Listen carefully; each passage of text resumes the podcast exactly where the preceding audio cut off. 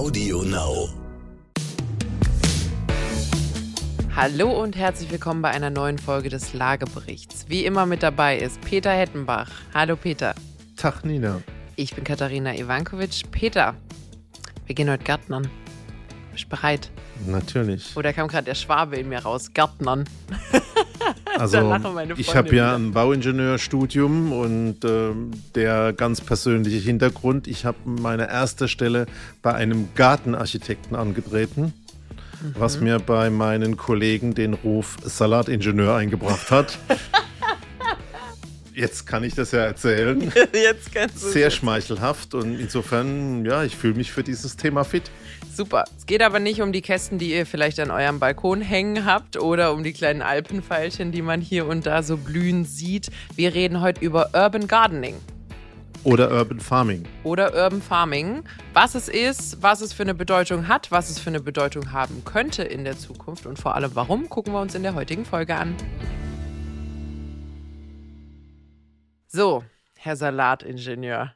Da ist jetzt was angestellt. Das, das war ein Fehler. Ich bin jetzt mal still. Ja. Sehr gut. So, wie bei vielen so Dingen, also zunächst einmal Entschuldigung an alle, alle unsere rein äh, deutschsprachigen Zuhörer. Es wird wahrscheinlich den ein oder anderen bösen Anglizismus geben in der Folge.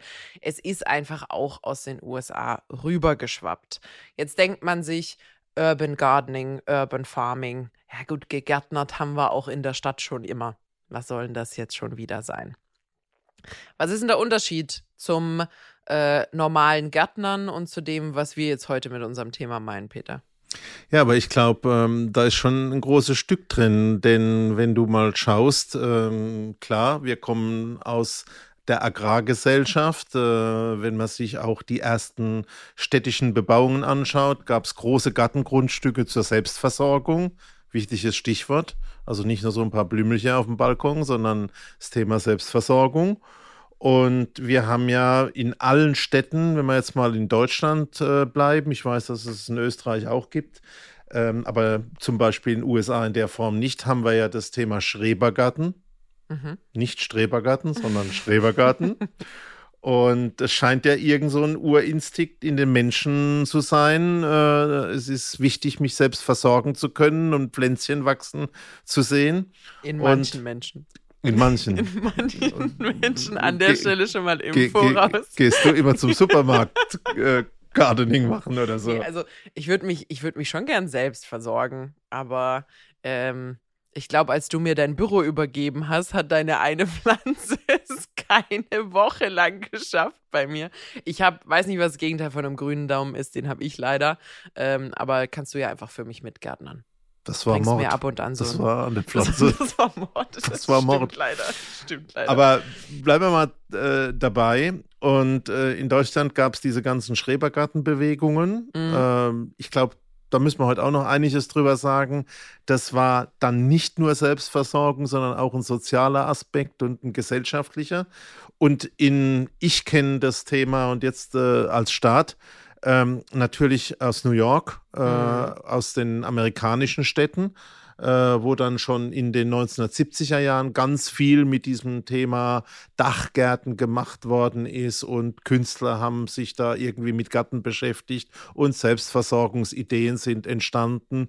Und ähm, ich glaube, jetzt äh, kommt dieses Thema ja auch nochmal, wir haben es jetzt schon so oft gehabt, über das Corona-Thema hoch. mhm. Und ähm, ich glaube, deswegen ist da auch schon sinnvoll, dass wir heute da mal drüber sprechen. Also es geht um das Thema Gärtnern, es geht um das Thema Selbstversorgung in den Städten und ähm, eigentlich ganz viel auch um die Aspekte, warum. Was ich an der Stelle vor allem wichtig finde und was tatsächlich auch der Kontrast zu vielleicht dem, was man bisher so ein bisschen als Gärtnern gesehen hat, ist, wir hatten ja von dem, was du gerade genannt hast, äh, nämlich dass man in der Industrialisierung halt irgendwann ein bisschen zu eng bebaut hatte und dann war nicht mehr so viel Grün über und dann brauchte man Ausweichflächen, wenn man noch selbst Nutzpflanzen an der Stelle relevant Nutzpflanzen äh, anbauen wollte. Und dann sind wir ja so ein bisschen, ich schätze mal, über den Komfort der Supermärkte und Co. in unseren Gärten ja sehr dekorativ geworden. Also man ist weggegangen von, selbst wenn ich mein spießiges Einfamilienhäuschen mit dem Garten hatte, hat man da vielleicht noch ein paar Erdbeeren gehabt oder sonst irgendwas. Aber man hat eine Rasenfläche gehabt, vielleicht auch Kies inzwischen bei einigen Leuten. Aber der Garten ist nicht mehr zum Selbstversorgen, sondern äh, zur, weiß nicht, zum Entertainment, zum Spaß, zur Ziergarten. Zum, Zier, zum Ziergarten. Und geworden. ich kann nur erzählen, bei aller Romantik, meine Eltern hatten einen Garten. Mhm. Du kennst ja meine Leidenschaft zu Quitten. ja. Da gab es diesen einen Quittenbaum und der hat solche Erträge gebracht, die konnte man innerhalb eines trotz, Jahres. Trotz deiner, trotz deiner Sabotage. Wir haben als kleine Jungs also wirklich versucht, die Ernte massiv zu zerstören, aber es ist nicht gelungen. Es waren so viele Quitten da, Quitten in Marmelade, Quitten in Gelee, in allen Darreichungsformen. Hm. Das ging dir total auf die Nerven. Und ich glaube, dieses Thema, dass die Saisonalität in so einem Garten ist und du halt Tomaten essen kannst bis zum Abwinken und dann halt nicht mehr, Mhm. das ist ja das, was die Leute eigentlich nicht wollen und sagen, ist doch toll.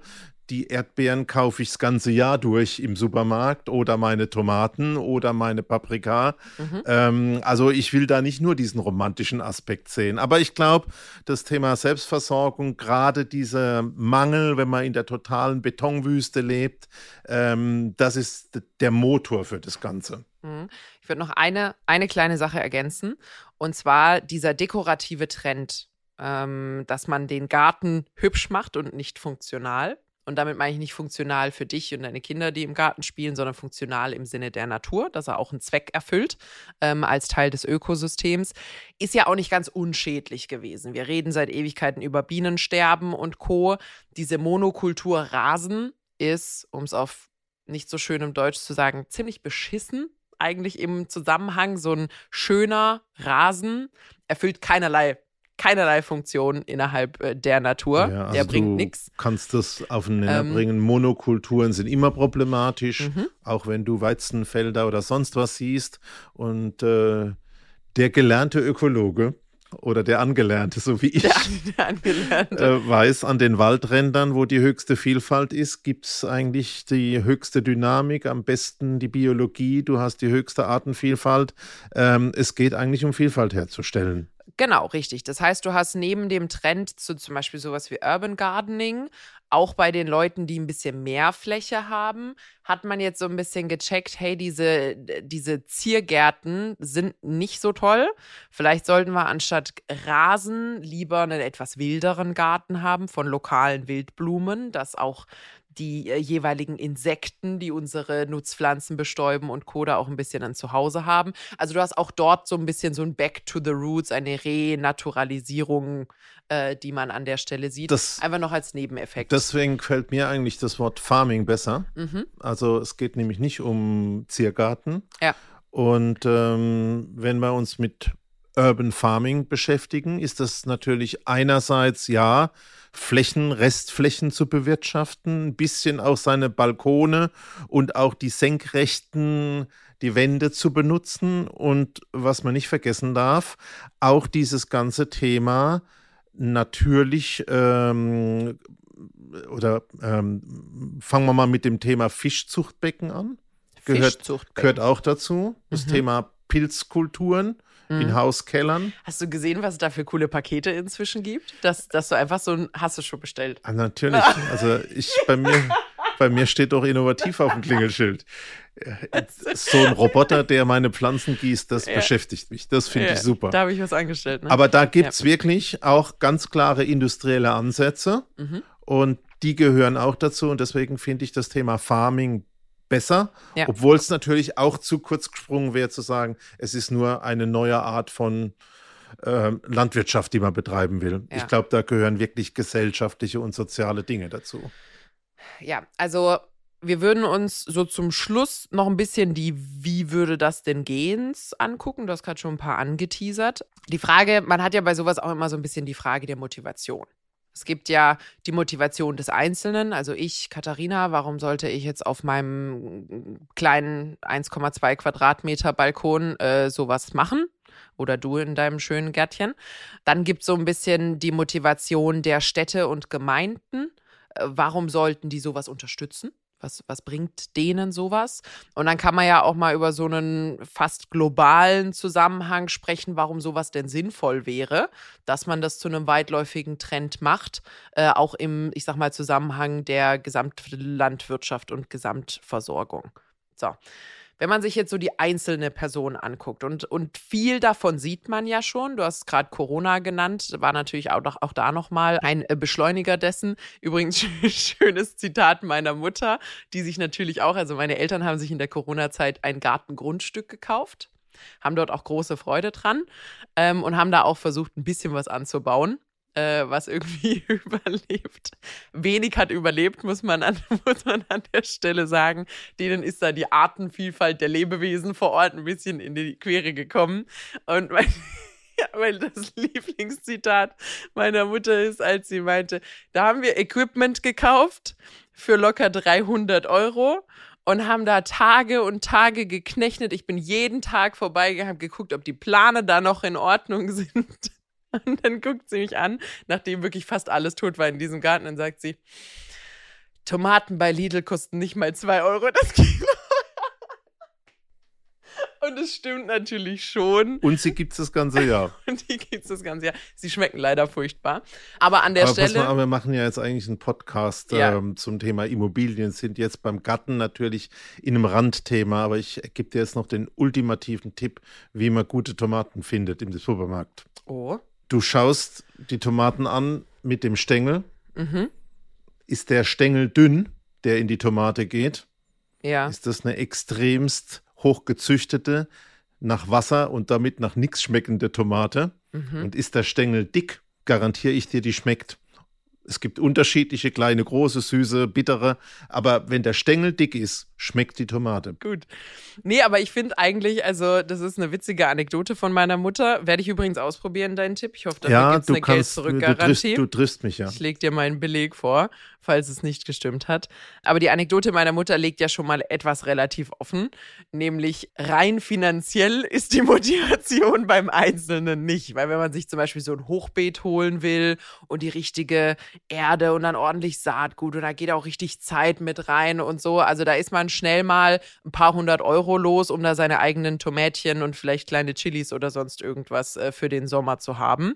Das heißt, wirtschaftlich ist das nicht. Braucht also auf jeden Fall nochmal andere Gründe, warum man an sowas Spaß hat. Aber jetzt komme ich nochmal zurück zu meinem Schrebergarten. Da setzt man sich halt abends auch zusammen und trinkt vielleicht mal ein Bier gemeinsam mit dem Nachbarn oder dem übernächsten Nachbarn. Absolut. Also es gibt einen kleinen äh, sozialen Aspekt. Den habe ich jetzt nicht unbedingt, wenn ich es auf meinem eigenen Balkon betreibe, aber vielleicht erfreue ich mich dann an dem, an dem, was da wächst. Wir haben ja vorab kurz mal drüber gesprochen, warum denn Gärtnern? Man könnte ja auch anderes Zeugs machen.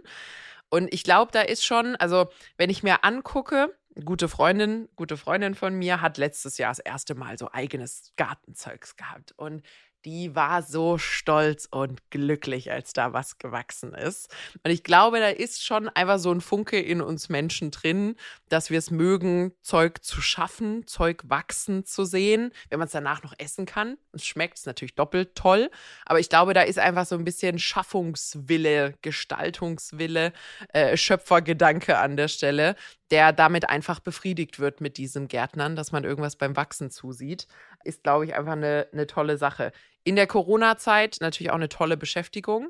Super Ausgleich. Ich glaube, für viele war es eine ziemlich stressige Zeit, ähm, wo man vielleicht auch viel gearbeitet hat, viel Zeit zu Hause in den eigenen vier Wänden hatte, wo es gut tat, sich abzulenken, äh, die absolute Antithese zu seinem Bürojob vielleicht auch zu machen, äh, was ja viele Homeofficeler an der Stelle dann haben. Und äh, ja, auch einfach äh, als Nebeneffekt was zu haben, was man essen kann. Und wenn ich dann die Flugavocados oder ähnliche Dinge sehe, tut man vielleicht auch noch was für die Natur. Genau, und einen, richtig, einen Umweltaspekt an der Stelle hat man natürlich auch. Das einzige Blöde an der Stelle, wenn man gern Avocado isst, ich kann sie leider nicht auf meinem, auf meinem kleinen Balkon in Mannheim anbauen. Also das Zeug, was von weit her kommt, ist ein bisschen schwierig umzusetzen. Aber ich glaube, da geht es ja auch um ein Stück Lebenseinstellung und Philosophie. Mhm. Also wir haben jetzt Natur angesprochen, Selbstversorgung, Psychologie. Mhm. Ich glaube, es gibt soziale Aspekte. Vielleicht, wenn es äh, bei deinem Balkon nicht funktioniert, gibt es in deiner Straße auch noch jemand, der auf dem Balkon gärtnert. Mit dem kannst mhm. du dich dann äh, auf der Straße noch ein bisschen mehr unterhalten.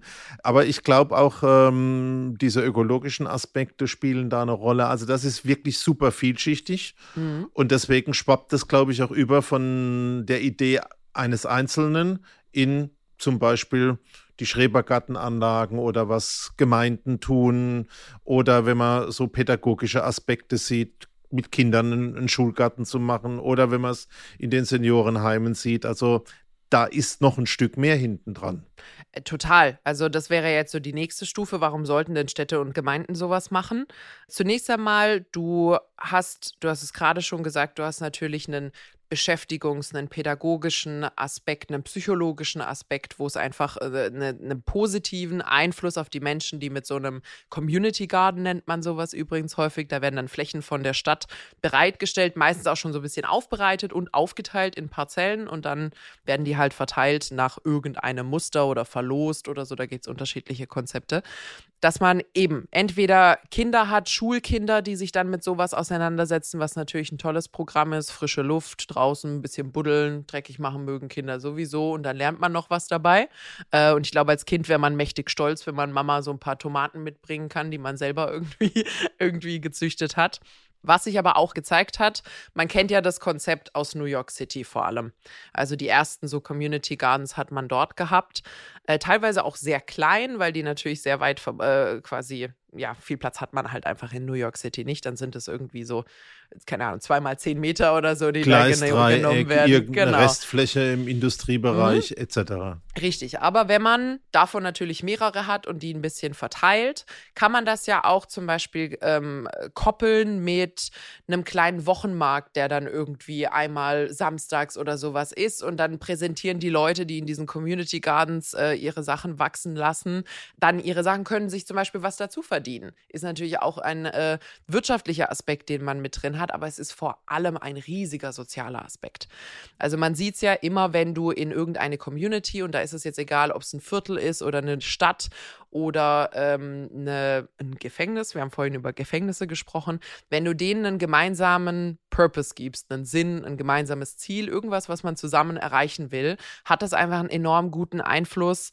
Zum einen äh, senkt es Kriminalitätsraten, weil man äh, beschäftigt ist, weil äh, Leute, die nicht intrinsisch kriminell sind, sondern in Kriminalität quasi mit reingezogen werden, beschäftigt sind mit anderen Dingen, weil Leute ein Ziel haben, weil sie vielleicht auch eine Möglichkeit haben, auf legalem Wege Geld zu verdienen, äh, sich weiterzuentwickeln, an der Stelle auch Qualifikationen zu bilden, darf man ja auch nicht vergessen an der Stelle. Ist ja auch ein Skill, den man lernt. Aber abgesehen davon, dass du einfach ein tolles Miteinander hast. Also du hast da wirklich eine echte Community, die da, die da entsteht. Man hilft sich gegenseitig, man lernt voneinander. Man sagt, oh Mensch, äh, ich sehe, deine Blätter werden auch gelb. Das war letztens bei mir auch. Da habe ich das und das gemacht. Man tauscht sich einfach miteinander aus und es stärkt einfach so eine Community unheimlich. Es entsteht das, was du gerne als soziale Energie bezeichnest. Und das halte ich für wahnsinnig wichtig auf Ebene äh, eines Stadtviertels, einer Stadt, einer Gemeinde, dass man sowas auf jeden Fall auch nutzt. Und zur Unterstreichung, das siehst du ja in den harten Gemeinschaften, die in diesen Schrebergartenanlagen entstehen. Absolut. Wo wirklich über mhm.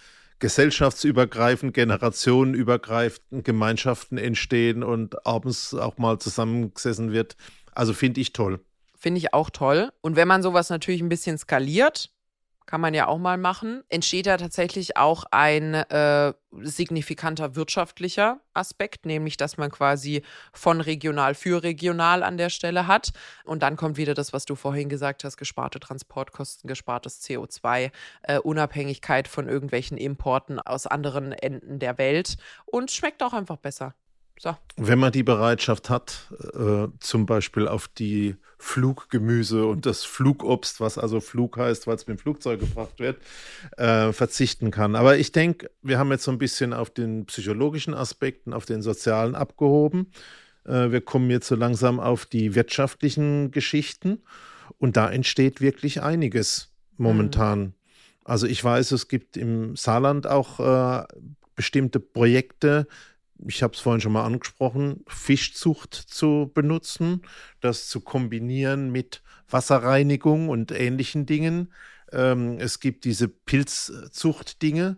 Und vielleicht hast du das sicherlich schon mal gesehen, ähm, dass es auch diese Projekte gibt, im Supermarkt selbst beispielsweise Salat anzupflanzen mit künstlicher Beleuchtung in so einer Flüssigkeit, wo Nährstoffe drin sind ähm, und man das eigentlich auch ohne Tageslicht komplett künstlich machen kann. Das ist also das extreme andere Ende. Und äh, natürlich muss man sich da auch mal eine Ökobilanz anschauen, aber es scheint immer noch besser zu sein, wie diese immensen Fahrtaufwendungen dagegen hm. zu rechnen. Was ich ja immer toll finde, wenn man beginnt, eine Nachfrage in so einer Nische zu haben. Und Gärtnern war ja lange eine ziemliche Nische, wenn man die Agri äh, Agrarwirtschaft rausnimmt. Wie viel Ideenreichtum da einfach entsteht. Weil in der Stadt ist ja dein größtes Problem Platz. Also du hast die Quadratmeter Boden einfach nicht. Und äh, da hat sich einmal jemand hingestellt und sagt, brauchen eigentlich gar keinen Boden. Weil, wenn man ehrlich ist, so eine Pflanze braucht keine Erde die Erde bietet halt zufällig einfach nur das Zeug, äh, was die Pflanze braucht. Aber du könntest auch ohne Probleme vertikal arbeiten. Und äh, die Konzepte, die es da jetzt gibt, dass man entweder Wände hat, hattest du ja schon angesprochen, dass man auch bei Gebäuden Wände nutzen kann. Man kann aber auch in seinem Garten Wände nutzen. Da gibt es ganz einfache Konzepte, wo man einfach eingearbeitete Taschen hat und dann bepflanzt man halt die und dann hängt da so ein Salatkopf halt an der Wand. Es gibt Türme, wo dann quasi Salat drin wächst, teilweise auch einfach ohne Erde, wo dann so Nährstofflösungen einfach durchlaufen, spart man sich den Dreck. Die haben trotzdem alles, was sie brauchen. Und das fand ich witzig, habe ich tatsächlich letztens so einen Turm gesehen, wo Kopfsalat dran gewachsen ist. Sah aus wie so, wie Rosenkohl halt wächst an so, so einem Stängelin. Ähm, Finde ich toll, wenn man sowas sieht. Und das nächste, ähm, was ich dir dann ja auch geschickt habe, wo ich potenziell einen Fehler gemacht habe, ist, dass da ja auch Automatisierung dazukommen kann.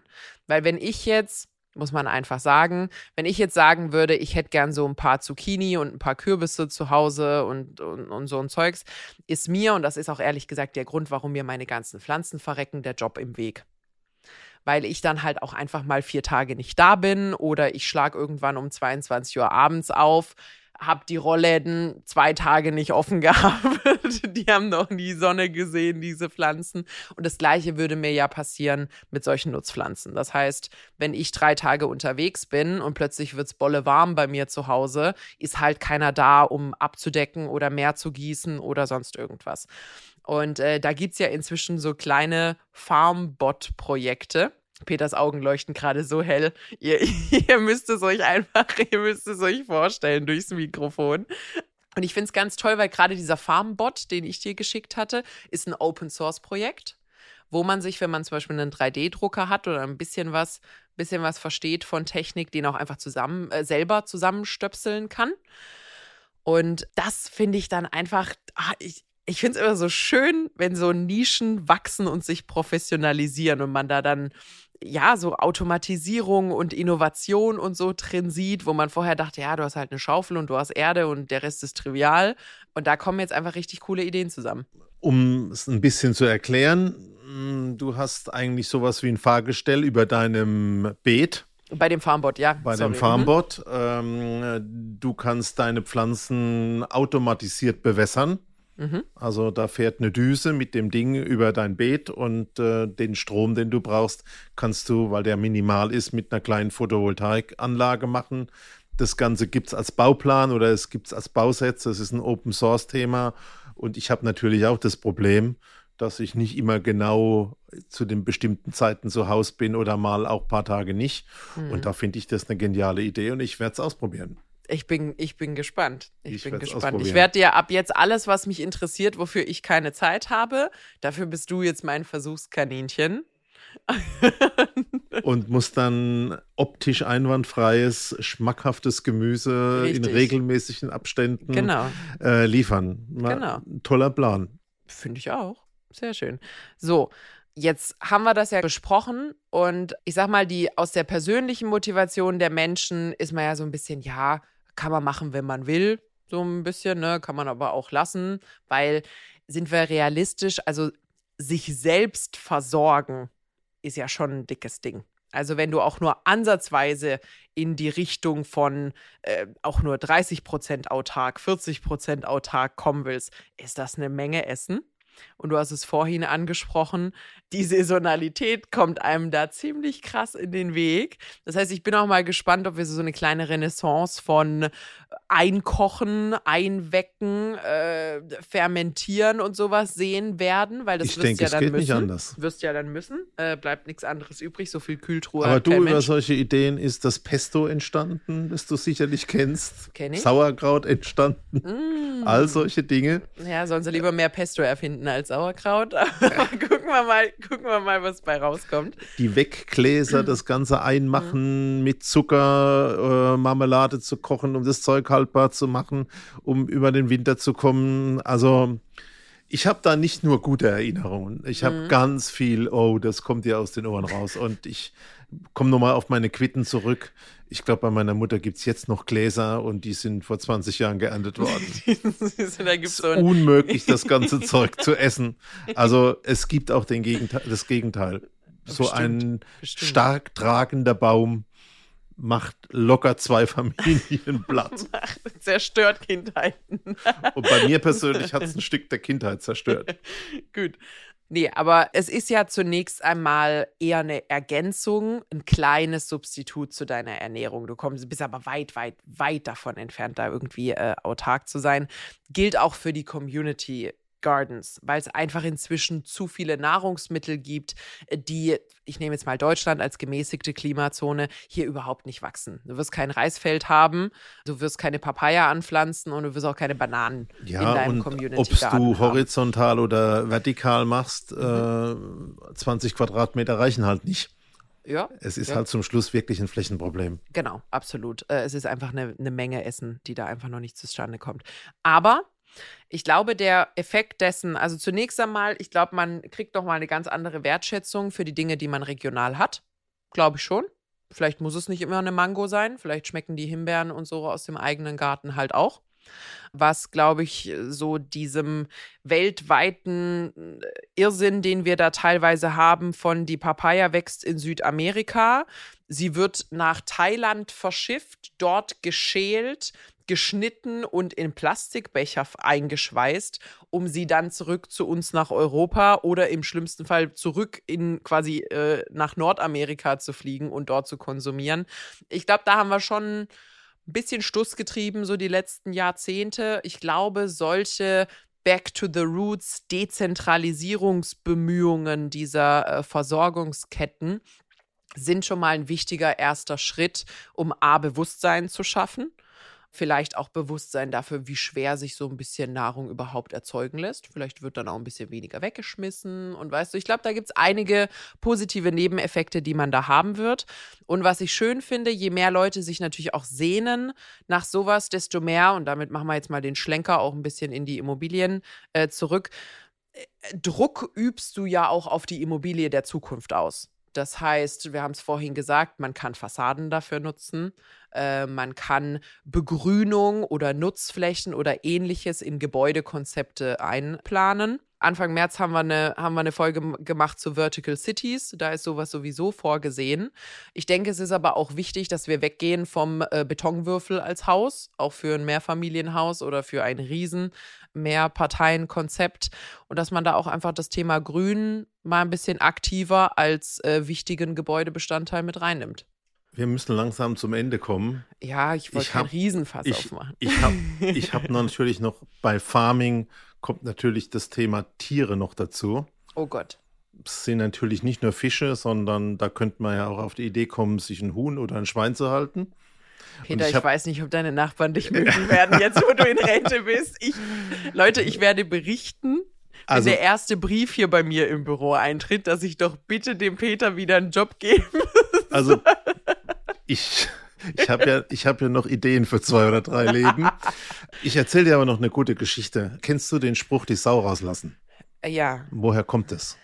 da hat irgendjemand mal ein verrücktes Schwein aus dem Stall gelassen und ist durchs Dorf gerannt. Ich habe keine Ahnung. Also pass auf, wir haben ja bei uns in der Nachbarschaft die Studentenstadt Heidelberg. Mhm. Und auch in diesen Bürgerhäusern, die man jetzt in der Altstadt sich anschaut, gab es oft im Hinterhof ein kleines Nebengebäude, Mhm. Wo sich die Bürger ein Schwein gehalten haben. Mhm. Gibt es in Kroatien übrigens und total oft noch. Also nicht in der Stadtstadt, aber. Wenn die Studenten dann abends einen getrunken haben oh und nein. heim sind, haben die die Sau rausgelassen. Ist kein Witz. Ist ein, wirklich die Anekdote stimmt. Aha. Und beispielsweise, ich habe ja auch in Darmstadt studiert, da gibt es ein ganzes Viertel, das heißt Watzenviertel. Mhm. Und Watz ist das Wort für die Wutz, die, ja, für das Schwein. Aha, also das klammern wir jetzt eigentlich aus, aber das gehört natürlich auch noch dazu, Hühner und Eier haben und ein Schwein haben etc. und äh, nicht mehr nur es rauszulassen. Also ich bin mal gespannt. Ich hoffe, dass bei dir jetzt nicht demnächst Gänse und Hühner und alle durch deinen Garten laufen. Na, ich habe dir ja eine wichtige Einkaufsempfehlung gegeben, wie du jetzt ab morgen Tomaten kaufst und von das vornherein stimmt. siehst, ob die schmecken oder nicht.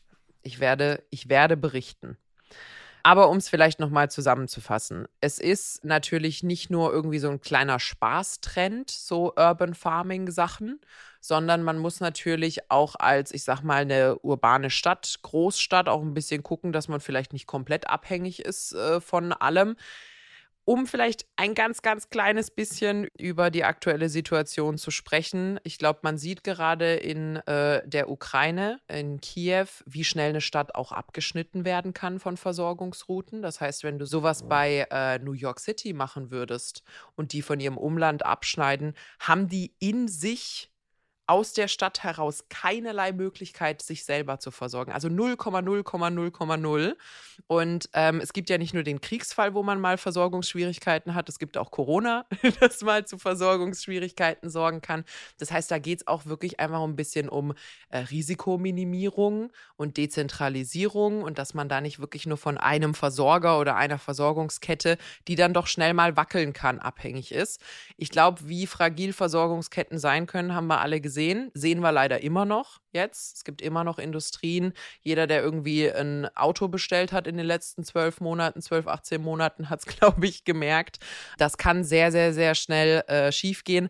Auf ein Auto kann man warten, auf Essen schwieriger. Wenn sich Essen um sechs Monate verzögert, wird es ein ein bisschen tricky.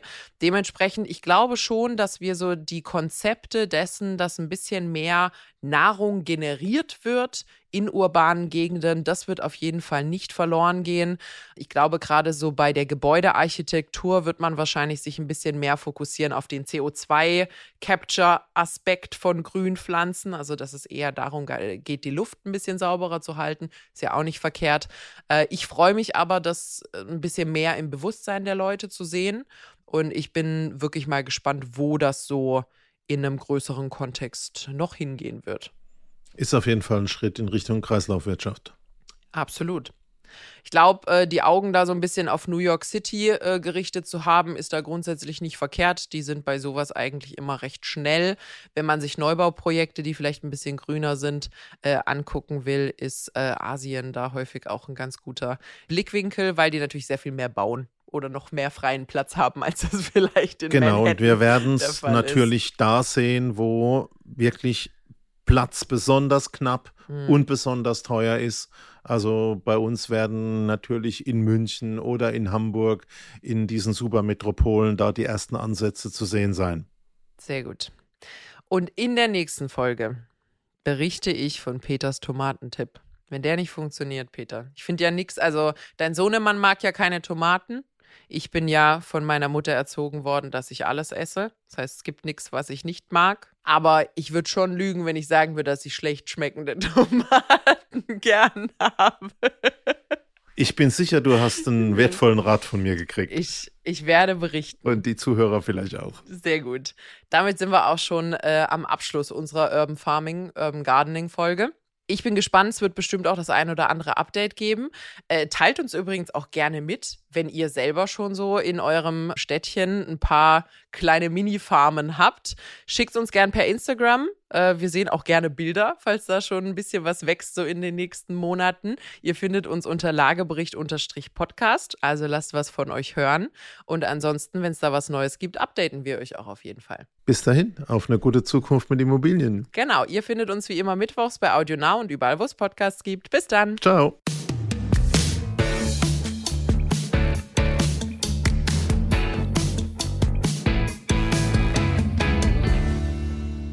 Dieser Podcast ist jetzt vorbei, aber wir hätten noch einen anderen Podcast-Tipp. Worum es genau geht, erzählt euch die Host am besten selbst. Hi, ich bin Jana, die neue Gastgeberin des Podcasts How to Hack von Business Punk. Bei uns verraten euch erfolgreiche Gründerinnen und Gründer, Macherinnen und Macher und Kreative, was sie in ihrem Job anders machen. Das Beste daran ist, hier wird nicht um den heißen Brei herumgeredet, sondern es gibt handfeste Learnings. Hört doch mal rein, jeden Donnerstag gibt's eine neue Folge und die findet ihr bei AudioNow oder überall dort, wo ihr Podcasts hört. Audio Now.